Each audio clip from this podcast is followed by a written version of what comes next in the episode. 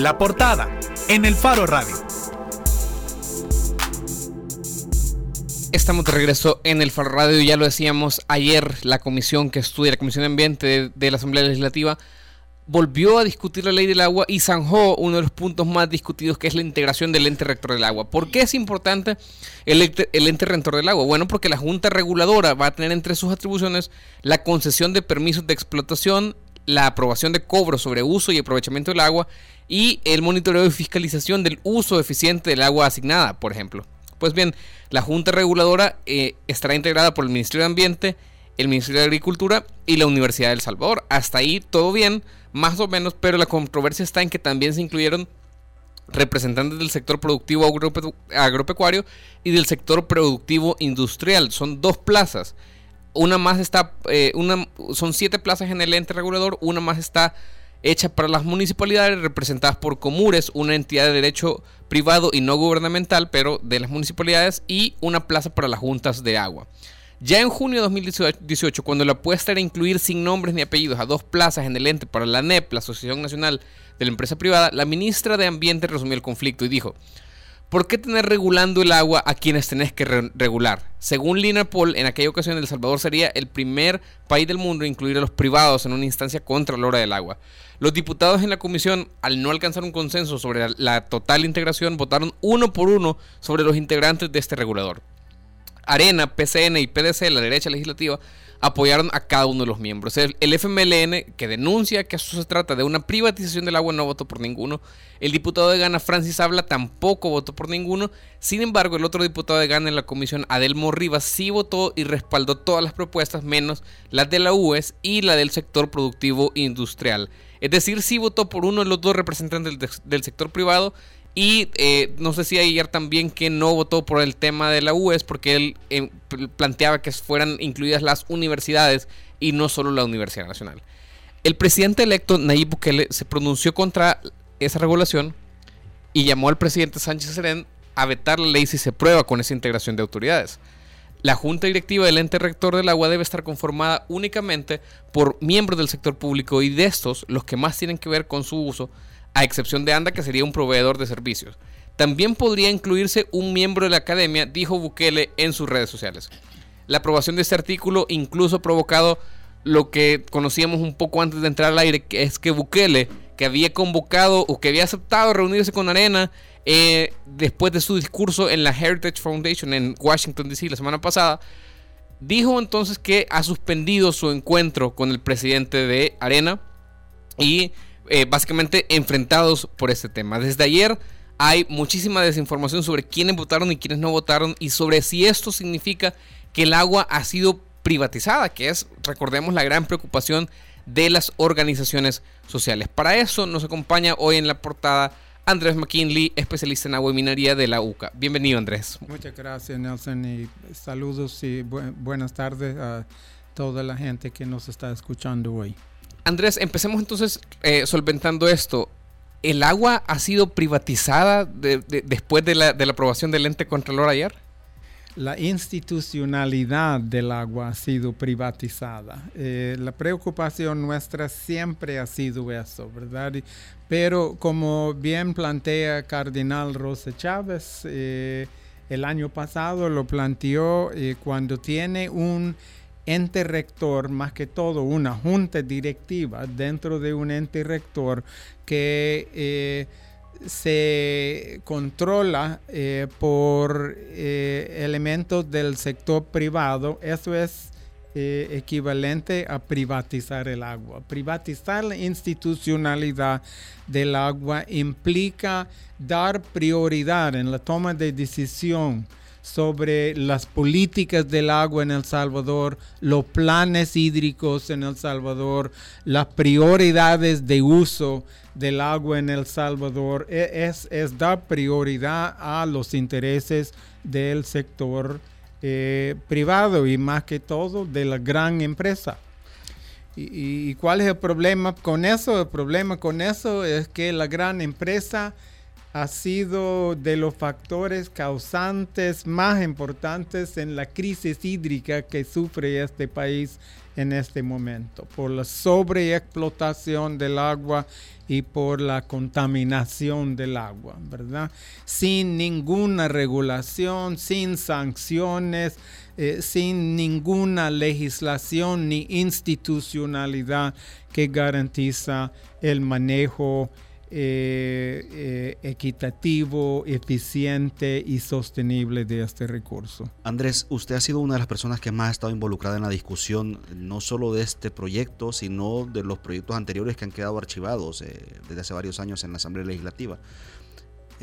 ¿Cuál es el problema en esta conformación para, para, para el radio escucha que, que se, se, desayunó hoy con la noticia de una discusión trascendental en la Asamblea Legislativa? ¿Cuál es el problema con esta conformación en la que vemos a dos representantes del sector privado, a, una plaza para municipalidades a través de comunes, a una plaza de juntas de agua y a digamos, a tres instancias públicas, puras, digamos, por así decirlo, puras, porque hay una discusión entre juntas de agua y comunes que mm, sería interesante que usted nos explicara. Pero para usted, ¿cuál es el principal problema con esta conformación? Sí, eh, bueno, el problema es lo que acabo de decir, es la correlación dentro de la junta directiva que genera esta aprobación de ayer de, de la configuración de la junta directiva. Eh, con tres públicos y cuatro privados. Los únicos públicos, como usted bien dijo, es el Ministerio de Recursos Naturales, eh, el Ministerio de Agricultura eh, y UES, la Universidad Nacional. Las juntas de agua son entes privados, no son públicos, son entes privados. Eh, habría, habría quienes, solamente habría quienes podrían plantear que las juntas son entes eh, de asociaciones mancomunadas, comunales, de sectores agropecuarios campesinos y que están bajo la vigilancia del ente público, que en este caso es Medio Ambiente, entiendo, o el Ministerio de Agricultura y Ganadería. Sí. ¿Por qué lo llamamos privados a las juntas de agua? De Porque son asociaciones privadas en términos legales. No es hablar en contra de las juntas de agua. Nosotros, en nuestro planteamiento como UCA, Iglesia, apoya, un planteamiento apoyado por MARN, por la Procuraduría para la defensa de, los derechos humanos y por los movimientos sociales, planteamos que las juntas de agua deben tener un papel muy importante en la gestión del agua. Jueguen un papel importantísimo en la gestión de agua, pero como entes privados no deben estar en la junta, directi en la junta directiva porque genera una contradicción de intereses. Eh, eh, bajo una ley general de agua, las juntas de agua tendrían que ser titulares de permiso de, agua para la extracción del agua y la distribución en sus comunidades, ¿verdad? Entonces, no pueden estar en la junta directiva, pero sí tienen que tener un papel muy importante, igual que la empresa privada.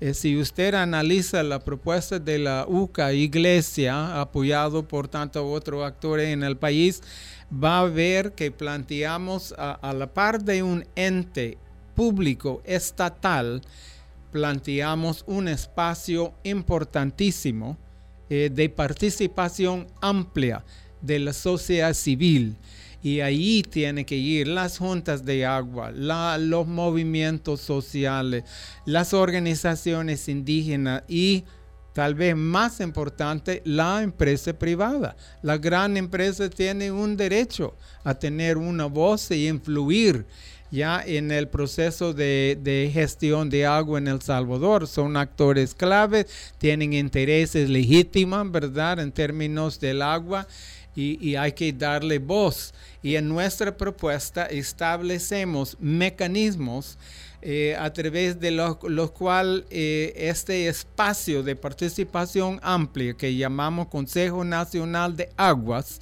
donde participaría la empresa privada y tantos otros actores, pueden influir directamente en la toma de decisiones de la Junta. Es decir, para resumir, usted ve a las juntas de agua como jueces y parte, digamos. Esa sería sí, sí, están en la junta directiva del ente rector, sí, son jueces y parte. ¿Cuál es, ¿cuál es el problema con Comures? Con, Comures, como representante de municipalidades. Mire, es interesante, ayer en la discusión dentro de la comisión no hablaron de Comures, hablaron de municipalidades. Nadie dijo ni una palabra Comures municipalidades, alcaldías son entes públicos. ¿sí? Eh, mire, la jugada. Comures, sin embargo, es un ente privado, eh, según Comures mismo. Eh, Comures es una corporación privada de municipalidades. Entonces, eso es un actor privado, con intereses de privados. Eh, como digo, no, no hablaron de Comures ayer. Nadie votó a favor de Comures. Votaron a favor de municipalidades. Pero si lee la redacción del artículo que hizo la comisión después de la votación, plantea este, eh, un director electo por las municipalidades del país en una asamblea que para ese efecto convoque la Corporación de Municipalidades de la República del Salvador, Comures. Es decir, tiene un ente privado convocando eh, a las municipalidades, ¿verdad?, para nombrar un representante eh, para la Junta. eso es privado. Y el, eh, tema con Comures podría ser una, una o, sería mucha suspicacia pensar que es porque Comures lo preside la derecha, es decir, en otras ocasiones podría presidirlo a la izquierda o o tenemos que entenderlo como eso, como un ente privado que no responde a los intereses de las municipalidades. Sí, sí, miren, no es el punto que sea de derecha o izquierda, sinceramente. Eh, mírennos a, todos nosotros y nosotros que estamos luchando por un ente público estatal. Es claro que ese ente no va a estar dominado por la izquierda, va a estar dominado por la derecha o, o, ¿cómo se llama? Eh, eh, el partido de Nuevas Ideas gana, ¿verdad? Eh, no va a ser dirigido por la izquierda. El, punto nuestro no tiene nada que ver con ideologías. Tiene que ver con el reconocimiento del agua como un bien público, como un derecho humano y eh, el papel del Estado, gobierno, en la defensa de los bienes públicos y en defensa de los derechos humanos de la ciudadanía. Ese es el punto. Entonces tiene que ser eh, público, estatal, gubernamental.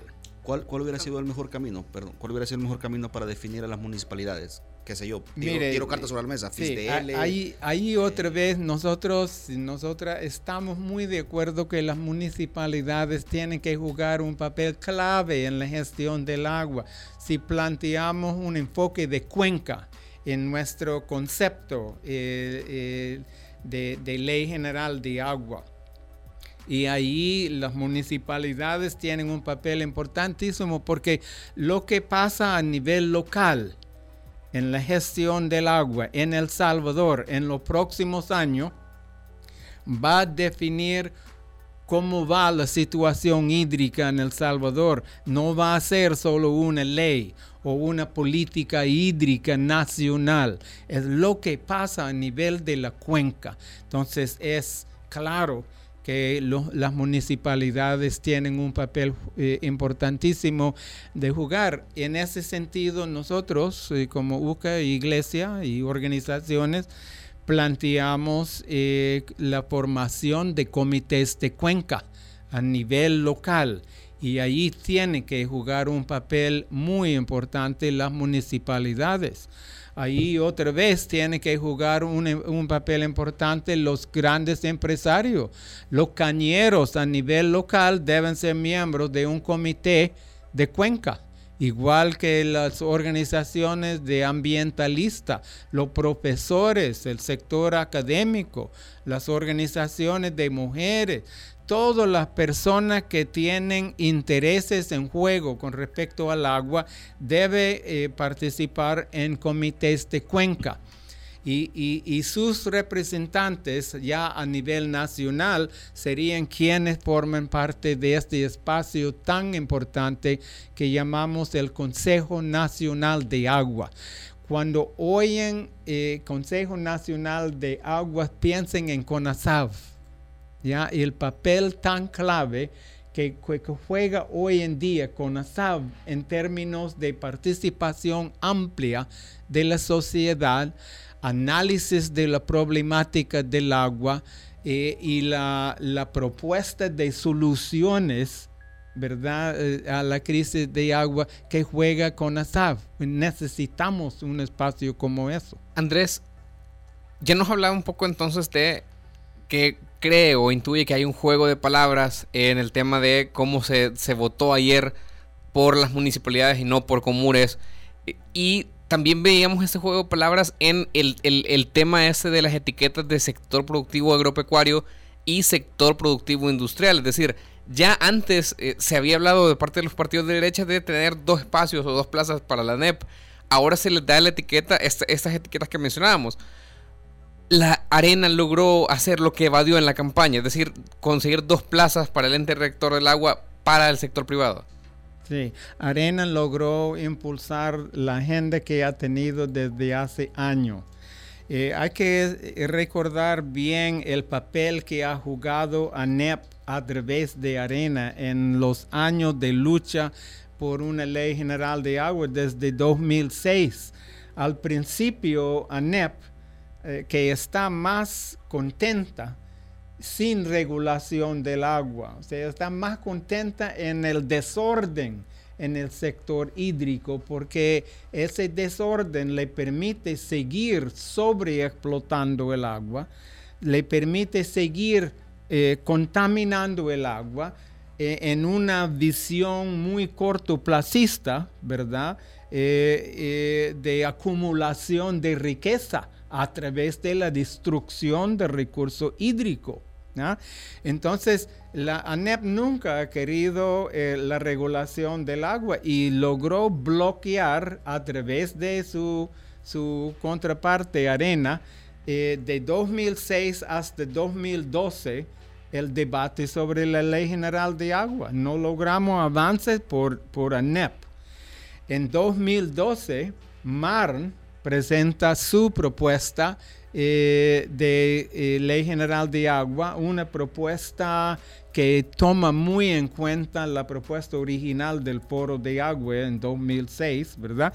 Y lo presenta en marzo de 2012 y la Comisión de Medio Ambiente de ese tiempo, no se llamaba así, pero era Comisión de Medio Ambiente, eh, empezaron, eh, empezó a debatir el tema. Ya no había manera para NEP de bloquear el debate y avanzaron rápido en el acuerdo de 92 artículos, porque es una ley bien planteada, es buena ley la que presentó Marm. Entonces, ¿qué pasa? ANEP se pone nervioso y reconoce que eh, aunque no quieren regular el agua, la regulación del agua va eh, ya, ya logramos ubicarlo en la agenda nacional de la ciudadanía del Salvador y va. Eh, entonces, ¿cuál es la reacción de ENEP? Manipulan un grupo de, eh, de regantes en un lugar en Atiocoyo, ¿verdad? Y a través de los regantes presentan eh, una propuesta totalmente privatizadora de la institucionalidad del agua. Y ese planteamiento ya volvió la propuesta de ANEP. ¿ya? Y de, de ahí para acá, eh, este, eso ha sido la, la propuesta de ANEP no, digo exactamente, o sea, yo no digo con exactamente estas figuras o aquellas figuras, sino que más bien eh, eh, el principio de dominar la toma de decisiones en la junta directiva eh, del ente rector eh, a través o, por la gran empresa, garantizando los intereses de la gran empresa, priorizando los intereses de la gran empresa encima de los intereses y los derechos humanos de la ciudadanía salvadoreña. La NEP ya había planteado en este espacio, en el Faro Radio, el 22 de junio, Andrés, que esta frase, ¿no? El gobierno no debería controlar al ente regulador del agua, decían representantes de la DEP en, el Faro Radio a mediados del año pasado. Ahora, la duda es, eh, ¿por qué debemos pensar que las juntas de agua y comures, en el entendido de cómo se configuró ahorita eh, el, el espacio de siete miembros, se inclinarían o inclinarían la balanza en función de de los sectores empresariales. Empresarial, sí, buena pregunta. Mira, hablando así con, franqueza, ¿verdad? el, para nosotros de la UCA, la iglesia, eh, eh, un papel para las juntas de agua y las municipalidades no es el punto más preocupante para nosotros. El punto que no aceptamos, que rechazamos, es el papel que quieren asignar al, al sector productivo eh, agropecuario e industrial, por la razón que di al principio, ¿verdad? Estos son los sectores más responsables para la crisis eh, hídrica que sufre El Salvador en este momento. Eh, yo he escuchado representantes de ANEP plantear de que 60% de las aguas del Salvador se utiliza por el agro. ¿ya? Entonces, usando esa lógica, eh, los productores en el sector agropecuario tienen que estar en la junta directiva eh, del ente rector de agua, ¿verdad? Porque son grandes usuarios. Yo, nosotros aplicamos otra lógica son 60% de las aguas que son utilizadas por el agro, ¿verdad? Y, pero también recuérdense, son 60% de las aguas contaminadas generadas por el sector agro. 70% del agua en el mundo se utiliza para la agricultura y 70% de la contaminación del agua en el mundo está generado por la agricultura ese sector no es un sector que debe regular el agua. Ese sector es un sector que debe ser regulado. ¿Ya? El sector, los, productores, como repito, no decimos que no, no deben tener voz. Tienen que participar en lo que llamamos el Consejo Nacional de Aguas y tienen que tener voz en la junta directiva. Tiene que tener formas de influencia, pero no el poder de toma de decisiones. Vaya, Andrés, pero eh, siempre hay que atender un poco la realidad de lo que es la Asamblea Legislativa ahorita en términos de números, en términos de el FMLN tiene 23, tiene muy poco que hacer. Eh, y, por eso la, pregunta que hacía Daniel, eh, si la Junta de Agua o Comunes tenemos que entender que se van a plegar los intereses de la gran empresa. Usted nos decía que ese no es el punto, pero uno podría pensar que en esta regulación del ente de agua hay 5 a 2, es decir, están las tres públicas, esta junta de aguas y comunes que pueden ser como el, swing vote que dicen, el, balance, y están esos dos de, privados. Es decir, no podemos pensar que los privados siguen siendo minoría en este ente regulador, porque se dice que ellos van a lograr controlar lo que se decía en la junta directiva. Sí, este Mire, como le digo, eh, no son los, juntas de aguas ni las municipalidades eh, que, generan preocupaciones tan grandes para nosotros. Son los sectores productivos grandes. Mire cómo, elaboran, eh, otra vez volviendo al artículo y, la palabría del artículo. dicen que entre la configuración de la junta directiva, ¿verdad? Del ente rector estarán dos directores. Eh, escuchen bien esta parte porque eh, es bien enredado. Dos directores electos por la organización más, eh, a, propósito, esto está hablando de los dos representantes de los sectores productivos, agro e y industrial. Va dos directores electos por la organización más representativa de los empleadores ante la Organización Internacional del Trabajo. ¿Qué es eso? ¿Qué, qué estás diciendo eso? Sí, hay un misterio ahí. hay, un, misterio misterioso. eso, es, eso es decir, ahí no se preocupen ustedes. Vamos a ver cómo lo nombramos. Sigue, de acuerdo al ordenamiento interno de la referida, no sé cuál es la referida entidad, que provengan de propuestas de los sectores industriales y agropecuarios. Mire cómo lo redactan, eh, de una forma vaga, poco preciso, no se puede elaborar una ley de agua usando estos conceptos confusos.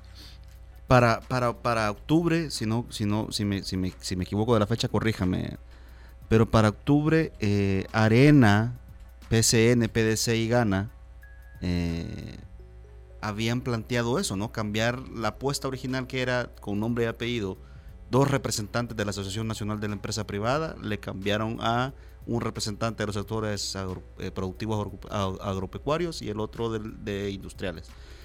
Eh, es decir, pareciera que la misión era lógica, ¿no? Es decir, no, no perder de vista que este es nuestro objetivo, pese a que la presidenta de la comisión, Tita Batres, había llegado a decir aquí en el Faro Radio también que no estaban casados con esa propuesta. Lo que hicieron es no casarse con la propuesta de que sea con nombre y apellido de la NEP, sino ahora aparentemente maquillarlo con sectores agropecuarios, e industriales. La duda es, ¿qué lectura sacan ustedes de por qué dejaron, por qué desistieron de hacerlo en octubre? Es eminentemente electoral y lo hacen hasta ahora, que ya pasó la elección, que ya el mapa, el tablero está definido, ya tenemos presidente electo, tenemos el control todavía de la Asamblea Legislativa.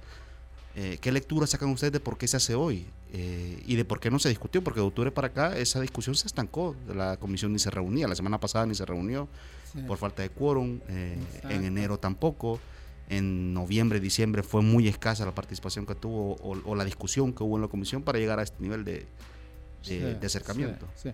Mire, es, es, complejo, ¿verdad? E, es obvio para nosotros que los partidos de derecha, liderada por arena, porque es interesante analizar la dinámica interna en la comisión. Eh, Marta Evelyn juega un papel muy importante en términos de alinear, eh, coordinar las posiciones y, y, reacciones de los partidos de derechas, como eh, no, toman una decisión eh, hasta Marta Evelyn habla y establece la pauta y ahí van todos. Eh, Gana, por ejemplo, ayer, bueno, Francis Sable dice que dijo que no iba a votar y no votó. ¿vea? Adelmo Rivas votó, aunque hoy, ahora los la gente, los diputados de Ghana están diciendo que los diputados de Ghana no votaron a, apoyar esa propuesta, pero Adelmo Rivas votó, hay fotos. Él votó por el sector agropecuario. Sí, sí, y él es del sector agropecuario, ahí hay intereses en juego, ¿verdad? No, no es hablar en contra de Adelmo, ¿verdad? Este, eh, de hecho, en algunos momentos ha jugado un papel, eh, digo yo, importante eh, en la comisión y me llamó mucho la atención que al final de la votación Adelmo, fue Adelmo que eh, dijo con mucha sinceridad que le daba tristeza eh, que no podían llegar a un consenso sobre este punto tan clave para El Salvador y tan propenso de generar conflicto en El Salvador, ¿verdad? Cuando dice que él es del sector agropecuario, ¿a qué se refiere? ¿Él es miembro de, alguna empresa? Sí, es productor. La, verdad que no manejo el detalle de, de Sonsonate. eso no es nada en contra de, él, ¿verdad? Pero, eh, eh, pero, pero el punto es... Eh, él, mira, hay que analizar ese proceso de votación porque fue tan viciado eh, debe desacreditarlo totalmente. Hay 10, eh, en un momento dado, ¿verdad? habían 10 candidatos posibles para formar parte de la junta directiva. Eh, solo son 7 puestos pero habían 10 porque los otros mencionados con frecuencia en las propuestas de junta directiva fueron el Ministerio de Salud Pública, que tiene mucha lógica. Necesitamos el Ministerio de Salud Pública en esta junta, garantizando la calidad del agua que vamos a consumir. Eh, el Ministerio de Obras Públicas en nuestra opinión, otra entidad clave para la Junta Directiva por el papel que juega MOP y la relación que tiene sus funciones con el cuidado y la gestión del agua. Y, tercero, MINEC, ¿verdad? nosotros no promovemos un papel para MINEC en la Junta, pero es lógico también y es público. Pero esos tres actores quedaron afuera de la votación. Si, si, si se fija, eh, Marta Evelyn eh, forzó la votación porque varios partidos no querían votar, no sentían que había condiciones para votar, forzó la votación Arena y puso en orden los miembros de la junta directiva que ellos querían, empezando con eh, Mar, de ahí dicen cuántos votos por Mag, de ahí cuántos votos por no me acuerdo ya la orden US, sí. ya cuánto uno por uno, hasta llegar a siete. No votaron por, no, no preguntó cuántos votos por MINEC o cuántos votos por MOP. Eh, si yo, si, si eso fuera una elección para coordinador de un club o una organización y somos 10 candidatos y solo eh, eh, ¿cómo se llama? Toma nota de la votación para siete, yo estaría encachimbado, como les dicen aquí, ¿verdad? Andrés, tenemos que ir terminando, ya no tenemos demasiado tiempo, pero eh, a ver, este era uno de los puntos que, causaba más controversia, ahora parece zanjado de esta manera, mañana la UE se ha convocado una marcha. ¿Qué falta por ver en esta... Es decir, hay otros puntos igualmente claves en la ley del agua, hay otros artículos que vayan a tener tanta discusión como este y qué es lo que va a pasar ahora, qué, qué, se debe esperar, ¿Qué, por ejemplo, qué van a hacer organizaciones, las organizaciones de, sociales y eh, eso, ¿cuál, es el futuro, ¿Qué, cuál es el papel de las organizaciones sociales, cuáles son los artículos que faltan en esta discusión y, y por ejemplo, si tiene algún papel el presidente electo Nayib. Sí, eh, claro, mire, eh, la sensación que yo tenía como, como trabajador en la UCA, ¿verdad? Que hemos dado un seguimiento tan cercano a todo este debate y esta lucha, eh, fue una gran tristeza, porque en mi opinión con esa votación ayer cerraron, casi, casi cerraron la puerta al diálogo ah, y abren la puerta a la confrontación.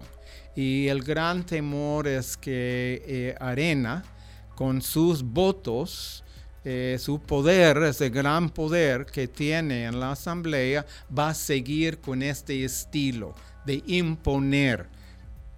Imponer. Su proyecto es la ley integral de agua presentado en 2017 por ANEP.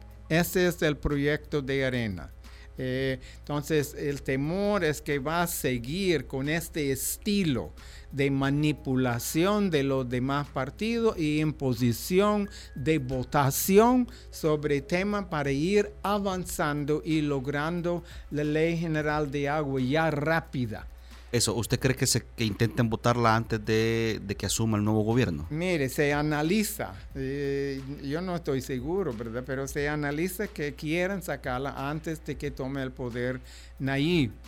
Eh, hubiéramos empezado tal vez en esta entrevista eh, viendo que este, este, esta decisión tomada de forma tan viciada ayer, probablemente no va a ir por ningún lado.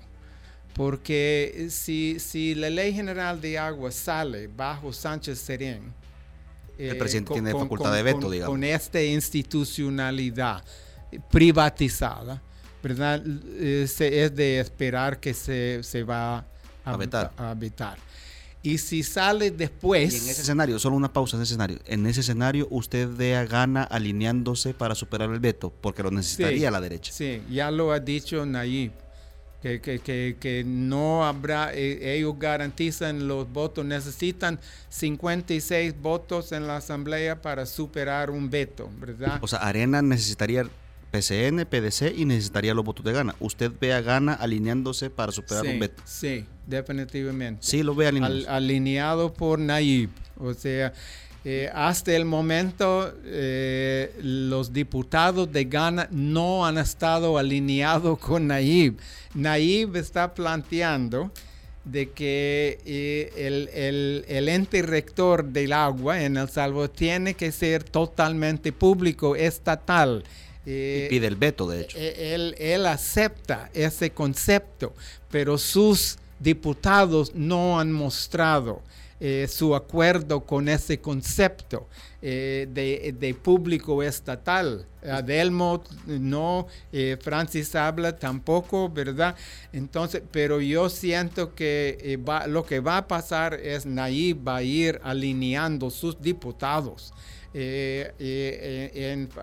A favor de este planteamiento de una, un ente rector público eh, estatal, gubernamental y sus diputados van a garantizar los votos. Bien, eh, muchísimas gracias Andrés por acompañarnos hoy. Era Andrés McKinley, especialista de agua y de minería de la UCA y por supuesto como a ir pendientes de la discusión de los demás artículos de esta ley y de las protestas. Incluso mañana ya lo decíamos, hay una protesta convocada por la Universidad Nacional. Hacemos una pausa en el Faro Radio y cuando regresemos venimos hablando de la ley de amnistía y de la renuncia del presidente que el diputado que estaba impulsándola.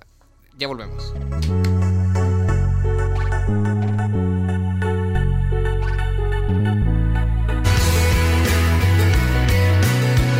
Estás escuchando lo mejor de los noventas, 2000 y lo mejor de hoy. Punto 105. Radio del joven adulto.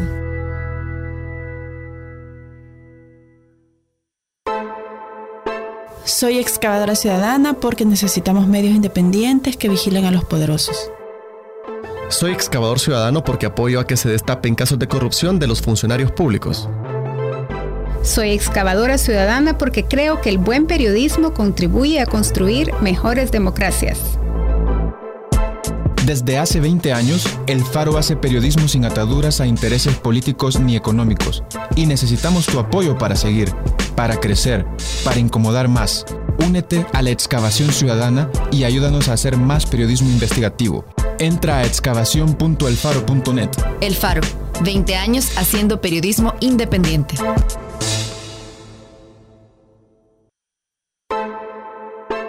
Soy excavadora ciudadana porque necesitamos medios independientes que vigilen a los poderosos. Soy excavador ciudadano porque apoyo a que se destapen casos de corrupción de los funcionarios públicos. Soy excavadora ciudadana porque creo que el buen periodismo contribuye a construir mejores democracias. Desde hace 20 años, El Faro hace periodismo sin ataduras a intereses políticos ni económicos, y necesitamos tu apoyo para seguir, para crecer, para incomodar más. Únete a la excavación ciudadana y ayúdanos a hacer más periodismo investigativo. Entra a excavación.elfaro.net. El Faro, 20 años haciendo periodismo independiente.